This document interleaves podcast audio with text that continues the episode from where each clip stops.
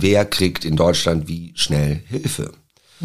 Und da habe ich erstmal überhaupt keine bekommen und bin einfach in die erstbeste Klinik gegangen, die mich genommen hat. Das war diese Klinik. Die hat mit jedem Menschen so gesprochen, als ist man drei Jahre alt und hat mindestens fünf geistige Behinderungen. So, und das macht mich ja wahnsinnig. In der Gruppe sind halt Menschen jeglichen Geschlecht sowieso, aber Bildungsstand, äh, Biografie, Störungen. Und in der Gruppe zusammenzuarbeiten, das hat mir total Spaß gemacht. Ich wälze aber gar nicht so. Du, dann weinst du laut. Nein. Ja, aber wenn man nicht schläft, ist man doch deutlich geräuschintensiver, als wenn man schläft. Also gut, deine Frau vielleicht nicht. Nee, also ich, ich bin eigentlich recht friedlich. Okay. Ich liege da und denke, dann drehe ich mich um und denke und dann mache ich mir wieder eine Folge drei Fragezeichen an.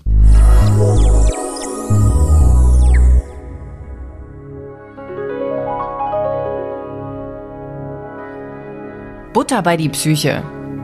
Ein Podcast von Nina Goldberg und Fabian Kläuber.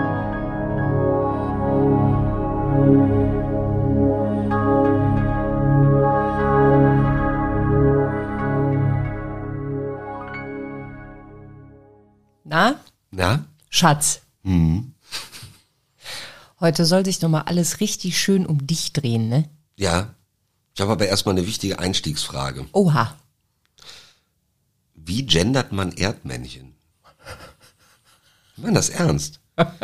Ich habe mit einer Freundin geschrieben, hallo Corinna, falls du es hörst. Das ist ein guter Test, ob Freunde wirklich zu, zuhören. Stimmt. Sie offensiv grüßen und sagen, ich möchte zurückgegrüßt werden, ist egal. Corinna hört das eh nicht, ist aber wurscht. Äh, und es ging ums Gendern, ein Thema, das mich auch umtreibt, ist zu viel gesagt. Nur man macht's halt, aber ein paar Sachen finde ich äh, schöner als andere. Völlig egal. Und dann hat sich das Thema verändert, unter anderem darum, was wir gegenseitig denken, was wir für Tiere wären. Und dann habe ich gedacht, ja, Corinna wäre super Erdmännchen. Dann habe ich gedacht, ha, Also meine spontane Idee wäre Erdpersönchen. ja, das klingt dann auch so. Ein Erdpersönlich, ein Erdpersönchen, ein männliches Erdpersönchen, ein weibliches Erdpersönchen. Wäre denn nicht konsequent und richtig, aber halt dann völlig unschön lang, äh, das Erdmännchen Weibchen und das Erdmännchen Männchen? Dass man das immer sagt? Das Erdmännchen Männchen, nee, das Erdmännchen Weibchen. Das klingt schon ein bisschen nach Loriot langsam, oder? Ja, eben. Also ich, ich will, ich, ne, du kennst mich, ich will gerade die Gender-Debatte überhaupt nicht ähm, Nein, nein, nein, nein, nein. vor Das- Hohne piepeln. Nein. Ähm, aber ich habe mich wirklich gefragt, wie gendert man Erdmännchen? Gut. Vielleicht Also- wissen unsere Zuhörenden mehr oder Ja. haben gute Ideen. Schickt sie an unsere bekannte E-Mail-Adresse. Eure Vorschläge für eine gelungene, ein gelungenes Gendern des Erdmännchens. Weißt du, was super ist, wenn man, äh, wenn man, wenn man sagt, schreibt uns, weil ich habe auch Bock, dass da Vorschläge kommen, dass man die E-Mail-Adresse auch noch sagt. Sie lautet, Ja, ich dachte, du machst das. Du machst das immer. ach so, Das ist Arbeitsteilung hier in dieser, sind- in dieser Ehe. wir sind Gewohnheitstiere, ich verstehe. Also, auf der linken Bettseite, wo ich ruhe, wird die E-Mail-Adresse verraten. Sie lautet äh, butter bei die Psyche at posteo.de. Danke, Fabian. Sehr gerne. Was denn? Ja, ich trinke was. Jetzt musst du schon übernehmen auf der rechten Betthälfte des Podcasts. Ich bin im Moment so froh, dass ich nicht mit dir in einem Bett schlafe, weil du ja nicht schläfst. Dieses Rumgewälze kann ich mir nur erahnen. Ich würde, also deine Frau schläft ja richtig gut, wie ich weiß. Ja, ja. Der ist auch egal, wenn du eine Abrissbirne daneben ihr installierst. Ich, ich würde woanders pennen müssen. Ähm, ich, ich wälze aber gar nicht so. Du, dann weinst du laut. Nein. Ja, aber wenn man nicht schläft, ist man doch deutlich geräuschintensiver, als wenn man schläft. Also gut, deine Frau vielleicht nicht. Nee, also ich, ich bin eigentlich recht friedlich. Na okay. Ich liege da und denke, dann drehe ich mich um und denke und dann mache ich mir wieder eine Folge drei Fragezeichen an. Hm, Wie oft hast du alle schon gehört? Also bis zum Ende weiß ich gar nicht wenige. Es gibt manchmal so Folgen, wo ich denke, oh, ich weiß, wie es ausgeht, dann überspringe ich die. Und es gibt wenig Folgen, die ich überspringen muss. Und dann in diesen Schlaflosnächten kommen leider welche dazu, wo ich denke, ach, das ist ja jetzt schade, jetzt weiß ich ja, wie es ausgeht. Aber ich glaube, tendenziell gehen die alle gut aus. Aber ich habe tatsächlich viele noch nie bis zum Ende gehört. Und das finde ich schön. Das finde ich auch schön. Ja. Möchtest du was von mir wissen? Ja, ja, ja, ja, ja, ja. Und zwar einiges. Wir wollen heute über dich sprechen, in Ja. Gänze. Hast du, du reibst dir, reibst dir genervt im Gesicht. Nein, Das ist schon wirklich eine ernstzunehmende Ehe hier. So Mikroaggressionen. völlig fehlinterpretiert. Ich habe mir vorfreudig übers Gesicht gestrichen. Ja, das ist eine ganz typische Vorfreude-Geste, ne? Sich so einmal mit, mit einer Hand die Augen reiben. Äh, ja, du bist ja ein Psycho auch, deshalb machen wir das ja. Und vor einiger Zeit warst du ja in einer Klinik, Ja, in einer Akutphase. Und darüber wollten wir heute mal in Ruhe sprechen. ja. Also wir hatten das ja schon mal angekündigt, dass das Thema uns umtreibt. Kliniken. Und ähm, wir haben mich heute mit einem Negativbeispiel. Das werden wir aber schon in aller Differenzierung betrachten, weil ich war mit meiner Klinik und dem Aufenthalt, also ich bin insofern, der gehört zu meiner Geschichte, und hat natürlich auch wieder Sachen angeschubst, aber jetzt, was da war, da war vieles nicht gut. Und ich glaube, es gibt ganz viele nicht gute Kliniken und Klinikerfahrungen und ganz viele gute. Ähm, aber ich bin jetzt mal ein Negativbeispiel. Okay. Wann war denn dies? 2015. Ich habe Herbst abgespeichert, ist das richtig? Ja. ja. Das stimmt. Funny Story vorab, ich habe dich ja da hochgefahren und ähm, diese Klinik lag auf einem Berg und ich erinnere mich, dass du wirklich mal eine humorlose, einen humorlosen Morgen hattest, was ich von dir kaum kenne, weil auch wenn es dir schlecht geht, bist du sehr galgenhumorig und an dem Morgen ging so gar nichts und ich habe dich da hochgebracht. Und der USB-Stick meines Autos spielte ein Lied von Reinhard Grebe. Das geht so. In Bielefeld, Bielefeld, hoch auf einem Berg über der Stadt, liegt eine Nervenklinik. Sie heißt Gilead und der Refrain ist Rübe, Rübe, Rübe, ich hab's an der Rübe. Und ähm, das habe ich ganz langsam ausgefadet, als wir da hochgefahren sind, weil es zufällig abgespielt wurde, weil ich dachte, das findest jetzt selbst du nicht lustig. Ich habe keine Erinnerung dran. Ich hätte einfach, Ja, einfach nicht mitgeschnitten. Ja. Also, Was krass ist, weil eigentlich fällt dir sowas auch auf. Ja, wobei, da sind wir wieder beim Schlafthema. Das war ein ganz spezieller Morgen und so. Ich war gestresst. Und gute Freunde äh, von uns hier, der äh, Albi ähm, und seine Frau, beide waren schon mal hier im Podcast jeweils. Ich sag jetzt aber nicht, wer mit wer ist auch egal. Ähm, die sind mit mir Zug gefahren. Also die haben mich nicht extra, ich habe damals noch in Norddeutschland gewohnt äh, und die Klinik war in NRW. Die haben mich jetzt nicht extra abgeholt, aber die waren eh im Norden, dann habe ich mir den gleichen Zug rausgesucht, weil ich so durch war. Und dann war ich am nächsten Morgen dann erst recht durch. Aber dass ich Lieder im Radio nicht mitschneide um 6.30 Uhr morgens, das glaube ich ist täglich so. Also ich bin ja kein Morgenmensch. Ja, das stimmt. Ja gut, aber vielleicht hätte ich dich in jeder anderen Lebenslage darauf hingewiesen und da habe ich einfach gedacht, ich fade das besser mal aus, ist vielleicht jetzt wirklich nicht mehr lustig. Also, ums mal, genau, 2015 ähm, hatte ich, man kann das natürlich in Folge 1 und 2 nochmal nachhören, eine äh, kleine Krise, äh, Panik, später hat sich das als Depression herausgestellt und ich wollte ganz dringend Hilfe. Und da sind wir schon beim ersten Ding, äh, wer kriegt in Deutschland wie schnell Hilfe? Und da habe ich erstmal überhaupt keine bekommen und bin einfach in die erstbeste Klinik gegangen, die mich genommen hat. Das war diese Klinik.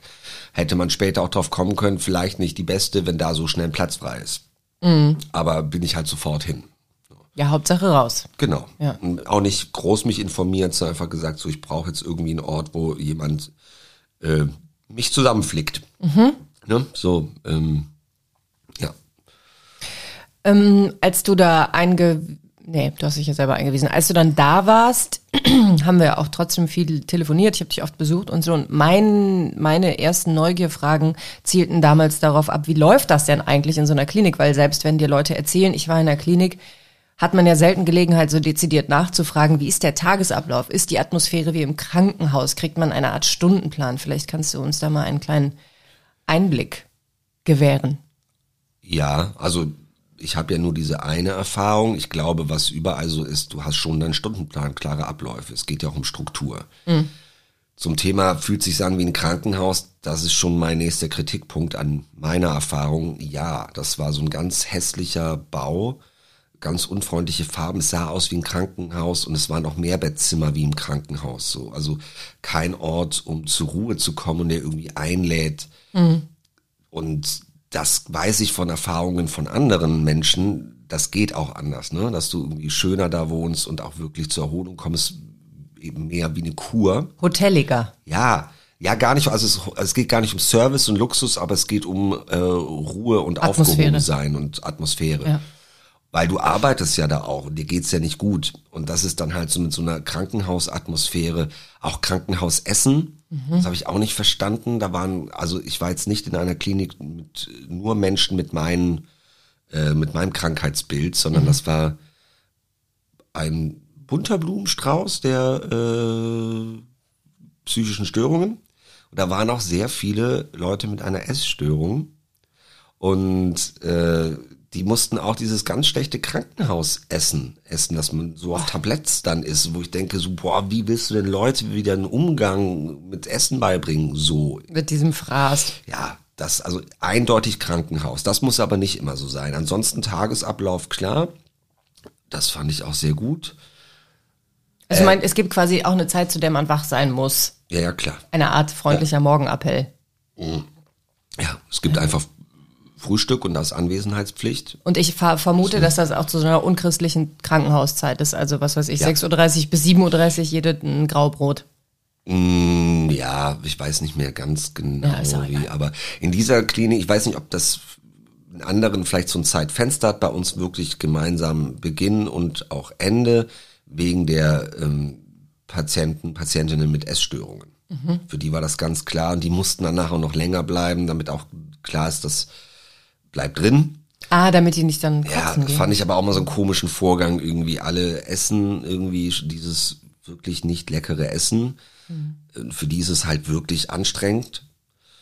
Und dann müssen die halt noch bleiben, werden so ein bisschen beaufsichtigt. Also, ja. Also von der Sache her leuchtet mir das ein, damit das drin bleibt und sichergestellt ist, obwohl da müssten wir vielleicht mal erfahrene BulimikerInnen fragen, wie lange man das wieder loswerden kann. So, wenn man es so hört, klingt es so ein bisschen paternalistisch für mich, dieses so ein bisschen wie Nachsitzen. Ja, also ich bin da jetzt kein Experte. Ich fand den Umgang mit generell Essen für essgestörte Patienten und Patientinnen fragwürdig. Lieblos. So, aber ich so. geht sicher besser, war so immer mein Gedanke dabei. Ja. Aber es geht ja um dich. Ja. Was fandst du da gut und was fandst du richtig scheiße? Ich wäre als erstes interessierter an gut.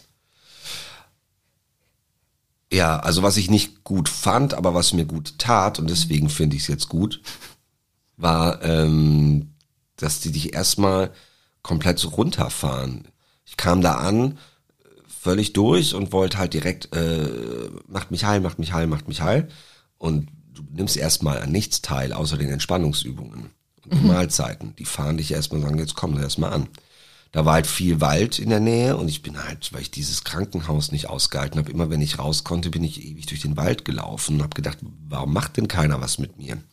Ich bin doch hier, um äh, ganz Ich bin zu bereit. werden. Ich bin bereit. Genau. Aber das war richtig. Und dann wird das langsam aufgebaut. Das fand ich gut. Ich fand gut, wie Thomas, unser Experte, mal gesagt hat, ja, es sind ja immer mit, es hat ja auch immer mit menschlichen Komponenten zu tun. Der Beziehung zwischen Arzt, Ärztin, Patient, Patientin. Und ich hatte eine ganz tolle Verhaltenstherapeutin. Wir haben einen super Draht gehabt. Ich war da aber nicht lange, weil die war sehr, die war dafür da, dass Leute mit Panik, die ich ja auch in dem Moment hatte, ähm, mit denen zu trainieren, wie geht man wieder in Busse, auf den Weihnachtsmarkt, nee, da war nicht Weihnachten, ist ja egal, oder ins Kaufhaus. Und das war nicht meine Baustelle, ich konnte das alles. Deswegen war das Vergnügen sehr, sehr kurz mit ihr. Dann hatte ich auch einen ganz tollen Arzt, den ich einmal nur sprechen durfte und dann durfte ich da nicht hinwechseln. Das war sehr schade, also wo ich auch eine Verbindung gespürt habe, dachte, warum können wir nicht zusammenarbeiten? Also du hast darum gebeten, dass du Genau. dahin gehen darfst und es wurde dir versagt. Genau, du machst Okay. ganz viel in der Gruppe, du hast jeden Morgen Gruppentherapie und das wird von den beiden Ärzten, die deine Gruppe betreuen. Gruppe sind, glaube ich, ui, sind 10 oder 20 Leute. Ich glaube, sagen wir mal 15, ne? das liegt ja in der Mitte. Und äh, die Ärztin war für mich zuständig, über die können wir gerne noch sprechen, wenn wir zu den Sachen kommen, die mir nicht gefallen haben. Und ich wollte dann gern zu ihm wechseln und für ihn wäre es auch okay gewesen, aber das ging dann nicht, wo ich denke, ja gut, aber wenn wir miteinander können und sich da was tut, warum nicht? Aber er war, er war toll. Ähm, und ich mochte generell dieses in der Gruppe sein. Du wirst, du machst fast alles in der Gruppe. Muss ich leider wieder einen negativen Punkt sagen. Zu viel im Sinne, dass ich, glaube ich, pro Woche oder so eine oder vielleicht zwei, aber ich glaube sogar nur eine Einzelstunde hatte an Therapie. Das war mir zu wenig. Aber in der Gruppe sind halt Menschen jeglichen Geschlecht sowieso, aber Bildungsstand, äh, Biografie, Störungen.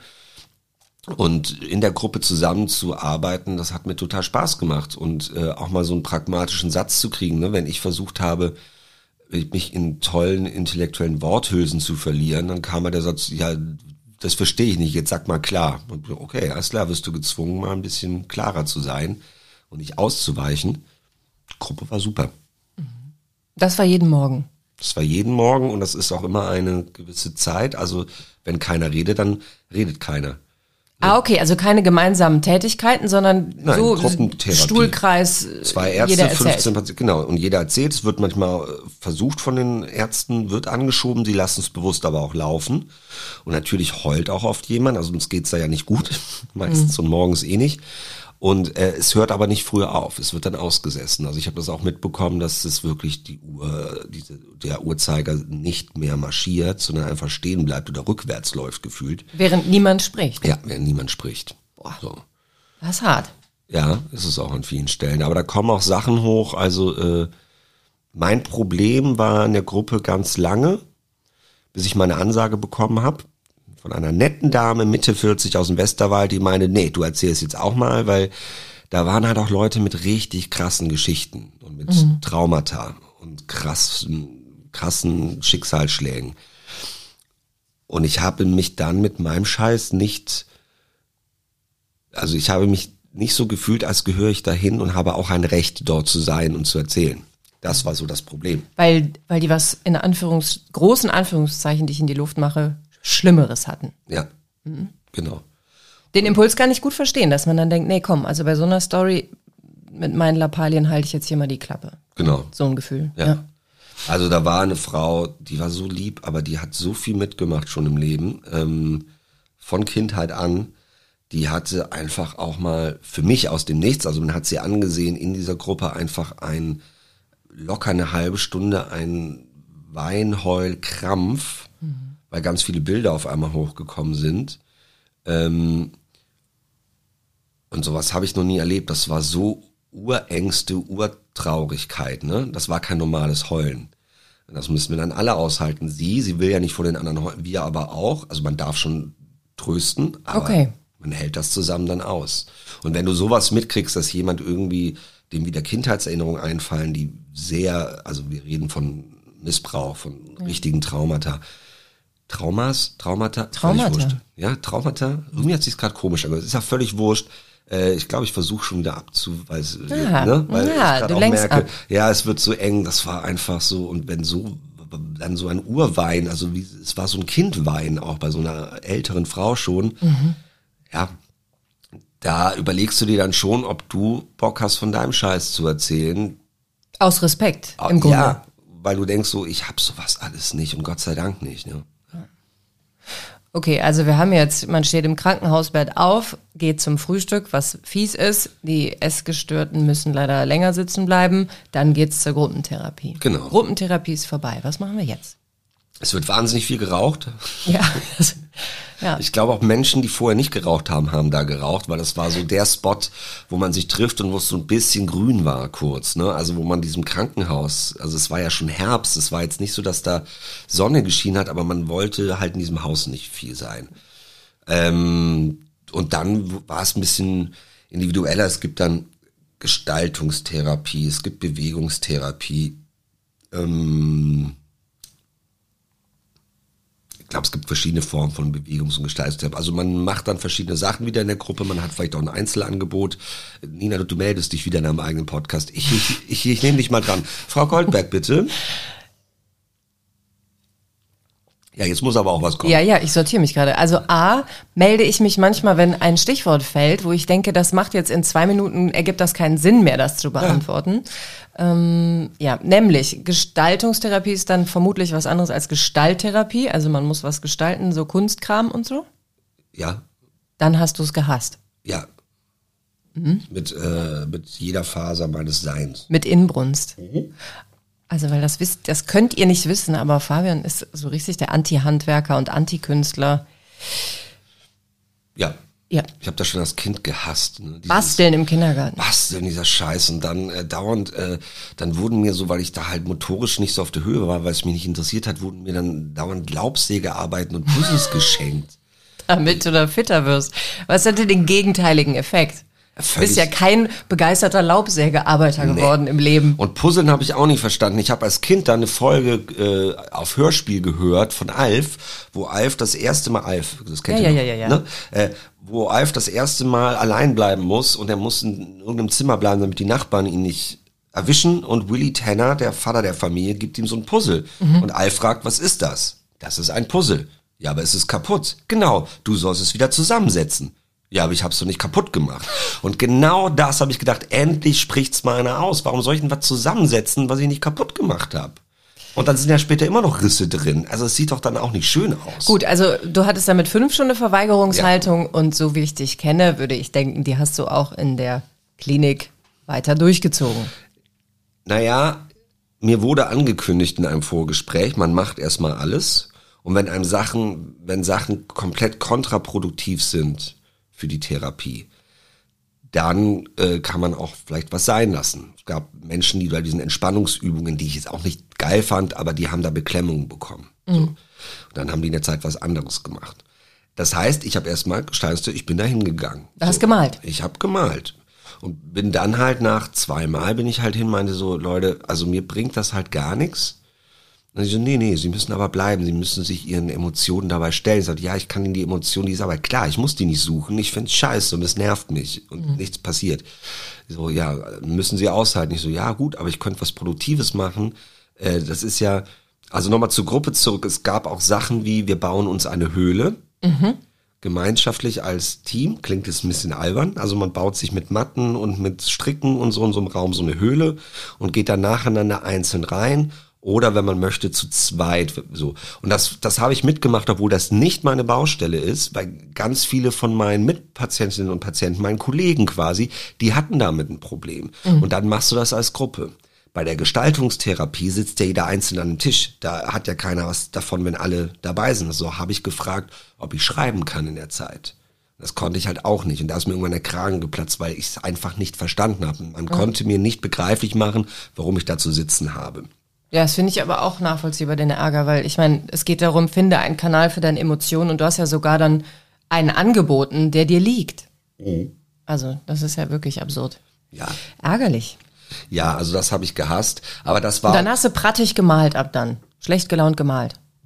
ja Ja. so, also auch dann ein bisschen trotzig. Aber das ist auch schon die nächste Stufe. kleine Pimmel hingezeichnet. Nein, natürlich alles mit äh, ganz viel Niveau und Anstand. Wie, Alles also, klar. Nein, ich, ich, äh, ich weiß es wirklich nicht mehr, was ich dann gemalt habe. Irgendwas. Mhm. Aber nicht viel. Also so ein paar Striche halt. Mm, Das war aber auch so, es wurde an ein, zwei Stellen, wurde es mit einer Ärztin, die für mich zuständig war, wurde es persönlich. Das finde ich darf halt nicht sein. In so einem Klinikkontext. Und das ist so das ganz, ganz, ganz, ganz große Problem, was ich da hatte, dass die Ärztin, die für mich zuständig war, auch meine Einzeltherapien, wir hatten überhaupt keinen Draht vom ersten Tag an. Und durch solche Aktionen, ich wurde, ich habe halt auch kritische Fragen gestellt und ich gebe zu, dass ich sicher auch mal pampig war dann irgendwann, äh, wurde es so persönlich. Und das mündete in einem Arztbrief, also wenn man dann auscheckt, wenn man geht, äh, dann kriegt man einen Arztbrief für die weiteren Ärzte und Krankenkasse, was da so war und wie du so drauf bist. Und ich weiß noch, dass ich im Zug sitze nach Hause und den lese, der von ihr kam. Und da waren ganz viele Sachen drin, die einfach nicht stimmen. Die waren falsch. So. Faktisch falsch über dich als Person. Ja, äh, zum Beispiel, ich hätte mich grundsätzlich in der Gruppe äh, wahnsinnig bockig gezeigt und nicht kooperativ oder so. Also ganz komisch formuliert, wo ich dachte, nee, nein, null. Ich war ihr gegenüber, ja. Also ich hatte mit ihr eine Auseinandersetzung und mit einer anderen Dame auch noch, aber nicht in der Gruppe. Also ich meine Kollegen, ich habe da alles mitgemacht und so. Und da habe ich gedacht, ja gut, sie sieht's halt anders, scheiß drauf. Und da habe ich gedacht, na Moment mal, aber das ist ja, ähm, diesen Brief lesen ja die weiteren Ärzte, die mich betreuen werden. Die setzen ja dann an den Punkt mit den Problemen an. Das geht ja doch nicht. außerdem fand ich es wirklich ein Nachtreten. Also da wurden, also auch mein Charakter wurde beschrieben, wo ich dachte, nö, also ich habe so meine Macken, aber das stimmt einfach nicht. Ich weiß das, ich weiß jetzt gerade nicht mehr, was es war. Und dann habe ich am, nee, nee, da habe ich erstmal eine befreundete Psychologin angerufen. Das Glück hat ja auch nicht jeder, ne? Also wie viele Menschen verstehen dieses Geschreibsel gar nicht und kennen dann auch niemand, wo man das abklären kann. Und die meinte, nee, nee, Fabian, da ruf an. Das klingt falsch und das ist nicht gut. So, dafür ist ein Arztbrief nicht da. Dann habe ich am nächsten Tag die Ober- oder Chefärztin angerufen, ähm, die natürlich erstmal ihre Angestellte geschützt hat. Und dann habe ich gesagt, ja bitte, aber lesen Sie sich den Brief nochmal durch. So, Sie haben es im Computer und rufen Sie mich bitte dann nochmal an am nächsten Tag. Hat sie am nächsten Tag gemacht. Und jetzt wird die Geschichte wieder gut, ne? also gut, schlecht, gut, schlecht. Ein bisschen Mitte wäre ganz schön ge gewesen in dem Laden. Die Oberchefärztin, wie auch immer, hat gesagt, Herr Kläuber, Sie haben in allen Punkten recht. Ähm, der Arztbrief wird komplett geändert und Oh, wow. ich kläre das innerbetrieblich, was auch immer das hieß. Toll. Ja, und noch toller war, sie legte auf und nach fünf Minuten klingelte es wieder und ich dachte, ach, jetzt überlegt sie sich wieder anders und dann, dann meinte sie, Herr Kläuber, ähm, ich habe was vergessen, ich habe vergessen, mich zu entschuldigen. Das darf nicht passieren, es tut mir im Namen der gesamten Klinik leid. Wow. gedacht, das müssen Sie nicht, weil ich hier fehlt. So, doch, doch, ist meine Verantwortung. Und das fand ich wieder ganz, ganz großartig. Also Finde ich auch, weil zugeben, das war ein Fehler, ist das eine, ne? Aber das ähm, hätte nicht mehr sein gemusst. Das zeigt dann einfach einen feinen Charakter, dass man denkt, nee, komm, muss mich hier entschuldigen. Ja. Aber das, da war ich halt, da bin ich jetzt, wenn ich es erzähle, heute auch noch ein bisschen sauer. Dieses ähm, so persönlich Sachen nehmen, wenn man sich nicht versteht, dass man einem einen mitgibt in Form eines Arztbriefes mit Diagnosen falsch und Charakterbeschreibung falsch. Pff, also Wie so eine kleine Abrechnung. total. Das war echt, also Sehr unprofessionell. Wahnsinn. Zu viel Ego. Ja, so, genau. Und dann hätte ich noch, was auch gar nicht ging, also die zweite Frau, mit der ich mich angelegt habe, ähm, die auch einfach falsch in dem Job ist. Ne? Also ich finde, da gab's Krankenschwestern, Betreuerinnen, äh, Ärzte, Ärztinnen und mit dem einen hast du mehr einen Draht und dem anderen. Soweit so normal. Genau, aber unprofessionelles Verhalten oder und dann mal eine Frau, die hat so diese Bewegungssachen teilweise angeleitet mit dem Höhle bauen und äh, und die hat die hat mit jedem Menschen so gesprochen, als ist man drei Jahre alt und hat mindestens fünf geistige Behinderungen. So und das macht mich ja wahnsinnig. Also man soll normal mit mir reden. Und wir haben uns kennengelernt. Äh, einmal in der Woche gab's Frühsport, also das hieß, man macht einen Waldspaziergang vorm Frühstück. Das habe ich eh jeden Morgen gemacht. Und die Regel war, da sind wir wieder bei Regeln, wer neu ist, geht mit ihr gemeinsam, damit er sich nicht verläuft. Bei einem Waldstück, was im Kreis geht, egal. Ich bin ganz fröhlich hin, habe mich vorgestellt, meinte, ähm, ich kenne den Wald in- und auswendig. Ich war schon siebenmal morgens alleine da laufen. Geht doch. Und sie so, nein, Sie müssen mit mir gehen. Ich gesagt, ja, warum? Ja, weil sie den Weg sonst nicht finden. Äh, so, und das ist die Regel. Ich sagte, ja gut, aber ich kann Ihnen ja auch jetzt beschreiben, wie der Weg ist. Die so, nein, nein, die gleiche Regeln für alle. Das ist ja ein Satz, den ich eh nicht verstehe. Ne? Ich gut, gehen wir nebeneinander. Dann hat die aber morgens um 6 Uhr die Klappe nicht ge gehalten. Da hat die in dieser Singsangstimme mit mir gesprochen, als wäre ich der dümmste Mensch der Welt, morgens um 6. Und es gipfelte, ich habe nichts gesagt, kein einziges Wort, bis der Satz kam, Ach, sehen Sie, Herr Kläuber, da liegen ja Bastelkastanien auf dem Boden. So, und da habe ich dann gesagt, so, wir haben zwei Optionen. Also äh, entweder Sie hören jetzt auf zu reden oder ich drehe um. Und dann hat sie einfach nicht mehr mit mir gesprochen, aber die gesamten Wochen einfach nicht mehr. Das hat das auch sehr persönlich genommen. Ich war vielleicht auch sehr direkt, aber irgendwie die Zündschnur war nicht lang und oh, das ging. Also das klingt so, als sei sie besser Kindergärtnerin geworden. Ähm, und selbst da ist es mittlerweile eigentlich nicht mehr State of the Art, mit den Kindern zu reden, als seien sie ein bisschen doof. Nein, und das ist jetzt fast noch lustig, aber weswegen ich sage, sie ist falsch in ihrem Job, das sind nochmal zwei Beispiele. Wir haben ja noch ein bisschen Zeit, ne? Ja. So, wo ich dachte, die klingen rückwirkend vielleicht auch ein bisschen lustig, waren sie in dem Moment aber gar nicht. Das eine war die Kollegin, von der ich erzählt habe, die hochtraumatisiert war, ganz viel Schlimmes miterlebt hat. Für die war das mit der Höhle ein Riesending. Wegen Nähe. Wegen Alleinsein, nee, dunkel, ich weiß es nicht genau. Ich war ja bei, bei ihren Einzelstunden nicht dabei, ne? Also es waren zwei Schritte. Die war sonst nie in der Höhle und dann ist sie, dann konnte man auch zu jemand in die Höhle dazukommen. Und sie hat mir auch zum Abschied, als ich gegangen bin, hat sie mich umarmt übrigens und hat dann gesagt, ich bin, ich wäre der erste Mann seit 15 Jahren, den sie umarmt. Wo ich, also ich habe selten so ein Lob bekommen. Wir hatten irgendwie so einen Draht und die hat ein Problem wohl mit Männern, aber generell mit Nähe und mit Alleinsein. So klingt nach einem Widerspruch, ist es aber glaube ich nicht. Und dann saß ich in dieser Höhle, was für mich ja kein Ding ist, und dann hat sie sich gemeldet und meinte, ja, sie möchte da dazukommen. Wow. Und dann habe ich gesagt, ja klar, komm. Und dann so Schritt für Schritt so rein. Und von draußen kam immer dieses, ja toll machen Sie das. Ja, noch einen Schritt. Ja, super. Und das bemerkt, dass die Frau immer, wenn diese Anforderung kam, am liebsten abgebrochen hätte. Weil das hat sie gestresst, das hat sie genervt. Und es degradiert dich ja auch total, ne? Und dann saß sie drin mit geschlossenen Augen und heftig atmen. Ich meinte, ist alles cool? So, ja, cool. Und wir halten das jetzt aus. Und sie war richtig stolz, dass sie da drin saß. Und dann kam von draußen immer, ja, jetzt nehmen Sie noch die Hand vom Herrn Kläuber. Nehmen Sie noch die Hand. Und ich habe nur gedacht, halt einfach die Fresse. Sie nimmt nicht die Hand. Das ist gerade ein Riesenschritt. Lass sie doch einfach mal da in dieser Höhle sitzen. Das ist ein Riesending gerade. Und deswegen fand ich sie einfach auch schlecht und wurde immer saurer auf sie. Mhm nachdem sie ja nicht mehr mit mir sprach, wegen des Bastelkastanienvorfalls, hat sie mich in Ruhe gelassen, aber. Bastelkastaniengate. Und das andere war, wo ich auch denke, das ist so ein scheiß Umgang mit Menschen. Äh, in der letzten, am letzten Tag, in auch diesem Bewegungszeug, da kann man eigentlich immer, sagt die Person, die geht, was sie nochmal machen möchte. Vielleicht nochmal was im Kreis, vielleicht noch was mit erzählen, vielleicht was mit bewegen, was. Ah, wenn so. man geht, darf man sich eine, einen Programmpunkt genau, aussuchen. So, okay. Ja. Und äh, die Frau, die das eigentlich gemacht hat, war nicht da und dann kam meine Freundin, die Kastanien äh, Kindergärtnerin Freundin, hat die Stunde übernommen und hat nicht sie gefragt, sondern hat entschieden, du, zum Abschied habe ich was ganz Tolles und hat ein Lied von den Wise Guys, ne, so eine A Cappella Band aus Köln, die ganz viele tolle Lieder gemacht haben, möchte ich mal sagen. A Cappella ist die Kunst, aber die haben ein Lied, das finde ich ganz schlimm und kitschig und blöd, äh, über einen Engel, der dich in den Arm nimmt. Und sie war anscheinend großer Fan dieses Liedes die Kastanientussi. Die, die Kastanientussi und hat Liedzettel ausgeteilt und wir mussten das die ganze Stunde lernen und einstudieren und singen. I. Kein Mensch hatte Lust, kein Mensch, es hat auch nichts mit dieser Stunde zu tun gehabt, so inhaltlich. Und am schlimmsten war die Frau, die gegangen ist, war danach super traurig, weil sie meinte, ich habe mich auf einen schönen Abschied mit euch gefreut und die fand es am schlimmsten. Mhm. Das heißt, die Kastanientussi hat so ihren eigenen Geschmack und ihre eigene Vorstellung auf 20 Leute übertragen. Und, ah, ja. und da kriege ich ja äh, einen Föhn. Mhm. Völlig zu Recht. Wir wissen noch gar nicht, wie lange du da drin warst. Wir, mein königliches Wir. Mhm. Ähm, Habe ich jetzt vorher auch nochmal überlegt, drei oder vier Wochen.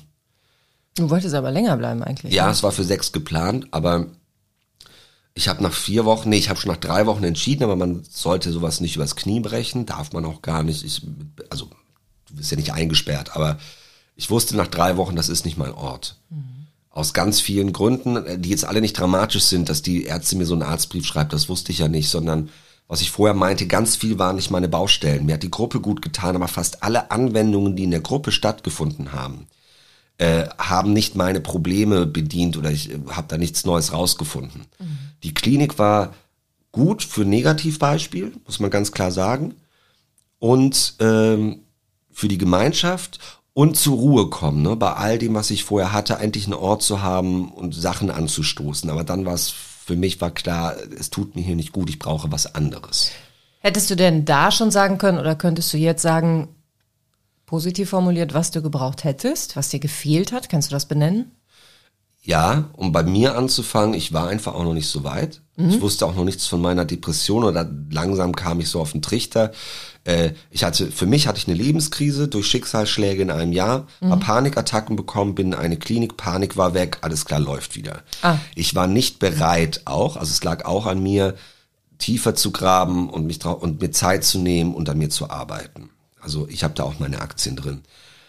Hm, was ich aber gebraucht hätte, wäre mehr äh, Individualität und Einzelsachen, mehr mhm. Einzelgespräche, um überhaupt auf dieses Depressionsthema zu kommen. Und das habe ich dort nicht gekriegt. Genauso wie das medikamentös wurde da nichts gemacht. Ich hatte von irgendeinem Lüneburger Notpsychiater mal so Tabletten gekriegt, mhm. äh, um ruhiger zu werden mit der Panik. Also Beruhigungsmittel, richtig. Ja. Was man regelmäßig nimmt oder was genau. man nimmt, wenn die Panik aufsteigt? Ähm, re regelmäßig. Mhm. Und die wurden mir halt da abgenommen in der Klinik, wie jedem seine Medikamente abgenommen wurden und einfach kommentarlos morgens verteilt, eine Ration. Aber die wurden nie abgeklärt. Also das hat mir auch eine Folge. Ich finde, das Medizinische und das Therapeutische muss Hand in Hand gehen. Das muss hab ich später verzahnen. erfahren. Ja, Ja. das war da auch null. Also ja. Das hat uns auch unser Experte erzählt, ne? Dass er ja dann auch manchmal sich die Nummer und äh, der Hausärzte geben lässt oder Hausärzte, Hau, Hausärztinnen und äh, sich von der Schweigepflicht entbinden lässt, um genau das abzuklären. Ja, genau. Da dachte ich auch so, dass das nicht Standard ist, ist ja eigentlich auch absurd. Ja, das finde ich auch. Also das war, mh, also wie gesagt, ganz vieles lag auch an mir und wo ich da stand zu dem Zeitpunkt. Ich wollte ja auch, ich deswegen auch früher abbrechen. Ich habe ganz schnell wieder angefangen zu arbeiten auch. Ne? Ich wollte einfach wieder funktionieren und alles abhaken und jetzt ist diese blöde Zeit rum und ich bin stark gesund und nie wieder traurig in meinem Leben. So. Hat super geklappt. Ja. ja. Dann individuelle Erfahrungen äh, mit leider halt der leitenden Ärztin in dem Fall. Äh, und gut, die Kastanien, die Kastanientussi konnte ich äh, schon stellenweise mit Humor nehmen noch. Und dann war, wie gesagt, es war ein Krankenhaus nicht gut, aber das ist auch eine Systemfrage, ne? Also die hatten auch nicht die Kapazitäten, um dort mehr mit mir einzeln zu machen. So, kann- also ganz einfach, ich wüsste nicht, wer da jetzt Däumchen gedreht hätte, während ich äh, darauf gewartet habe, dass ich therapiert werde. Verstehe. Ja, Systemfragen sind das ja öfters mal in diesem Themenbereich. Ja, Wir bräuchten irgendwann mal jemanden, der sagt, Klinik war das Beste, was mir passiert ist. Hatten wir ja schon. Ja, Eigentlich mit äh, oh, Uwe. Uwe, ja. was wolltest du jetzt sagen? Horst? Nee. Ich was weiß gar nicht mehr. Uwe war's. Uwe war es, genau. Ja, aber vielleicht finden wir noch, noch, noch ein weiteres Individuum. Ja. Fände ich toll, wenn einer sagen könnte, ich war total am Boden und dann kam ich in den Laden und ab da wurde alles wieder besser. Ja. Ja, schade, dass du da, also ich meine, wie du eingangs schon sagtest, war jetzt nicht nur schlecht, Nö. ist ein Teil deiner Geschichte, aber schon mau. Ja, auf jeden Fall. Ähm, Wie ist jetzt so dein Grundgefühl, wenn du an diese Zeit denkst? Ist das so ein bisschen matt oder?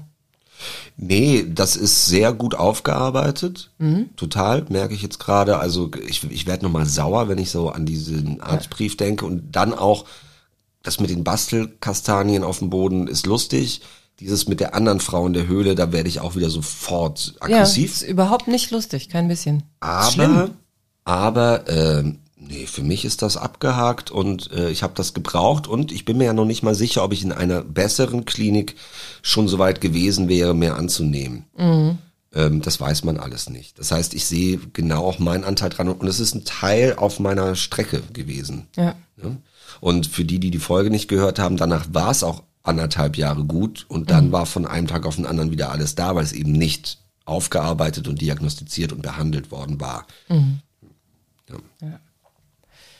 Spannend. Ja, so, Ich darf das Wort nicht so oft sagen, weil weil der Martin, der ja auch manchmal an diesem Podcast mitarbeitet, technisch, mit dem habe ich seit Jahren so einen Deal, dass wenn jemand das, also seit der Schauspielschule, seit, wenn jemand das Wort spannend sagt, dann gucken wir uns kurz an und das tun wir auch bis heute, wenn wir nicht beieinander sind und schreiben uns dann manchmal WhatsApps. Das in der letzten Woche, hast du gemerkt, dass ich dich in der letzten Woche sechsmal angesehen habe. ah, Ja. Weil spannend so überstrapaziert wurde, als wir SchauspielschülerInnen waren. der guter Da war ja alles spannend. Einer wälzt sich auf den Boden und, und, und sagt einen Ton und er spürt sein Zwerchfell und die anderen, die diesen Prozess beobachteten, äh, ja, spiegelten dann, dass das echt spannend anzusehen. Also war ja alles spannend, du erinnerst dich vielleicht. Ich habe ein bisschen andere Erinnerungen an die Schauspielschule, glaube ich. Äh, Waren wir auf der gleichen? Ja, schon, vier Ja. Jahre, Schatz. Ja, ich weiß, ja. Ja, äh, ich habe auch so meine Wörter aus dem Theater- und Schauspielschulkontext. Spannend ist bei mir nicht so Was geprägt. ist das Schlimmste für dich, das andere Schlimmste? Ähm, durchlässig und organisch anfühlen. Aha. Vor allem, weil beide Begriffe schon was aussagen, aber sie werden auch dauernd benutzt von gewissen Personen, wo ich denke, hä? Also, und dann macht's das halt, also weiß ich nicht, wenn jemand, äh, wenn jemand bei Medea seine Kinder umbringen muss auf der Bühne, dann glaube ich, dass sich gewisse Sachen organisch anfühlen müssen, wie man dorthin kommt. Körperlich und seelisch. Das ist, das geht nicht einfach, man kann da hingehen, Kinder, ne? Das, das, da gibt's Sch- Schritte, um das spielen zu können und darstellen zu können. Ähm, aber es gibt auch Kolleginnen und Kollegen, wenn bei einer Komödie eine Nebenrolle hinten eine Tür gegen den Kopf kriegen muss und das funktioniert nicht und der Regisseur sagt, kannst du bitte zwei Schritte nach links gehen, damit du die Tür gegen den Kopf kriegst und dann sagt, nee, es fühlt sich nicht organisch an.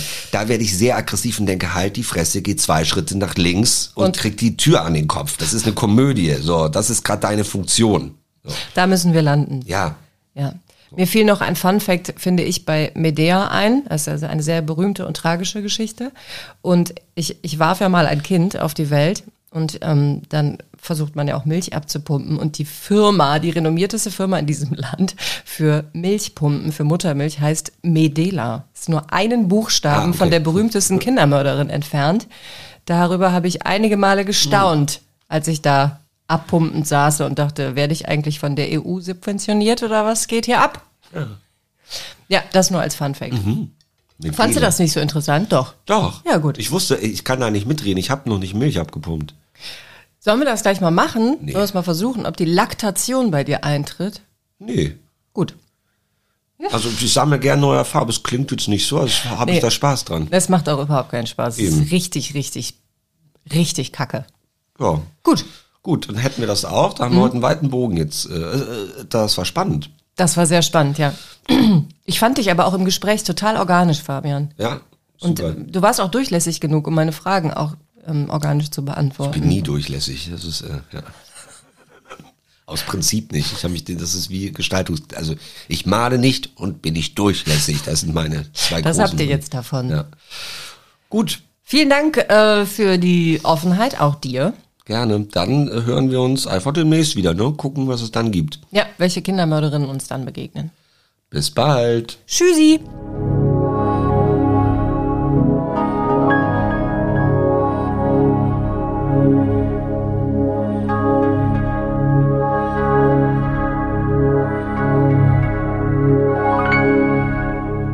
Butter bei die Psyche. Ein Podcast von Nina Goldberg und Fabian Kläuber.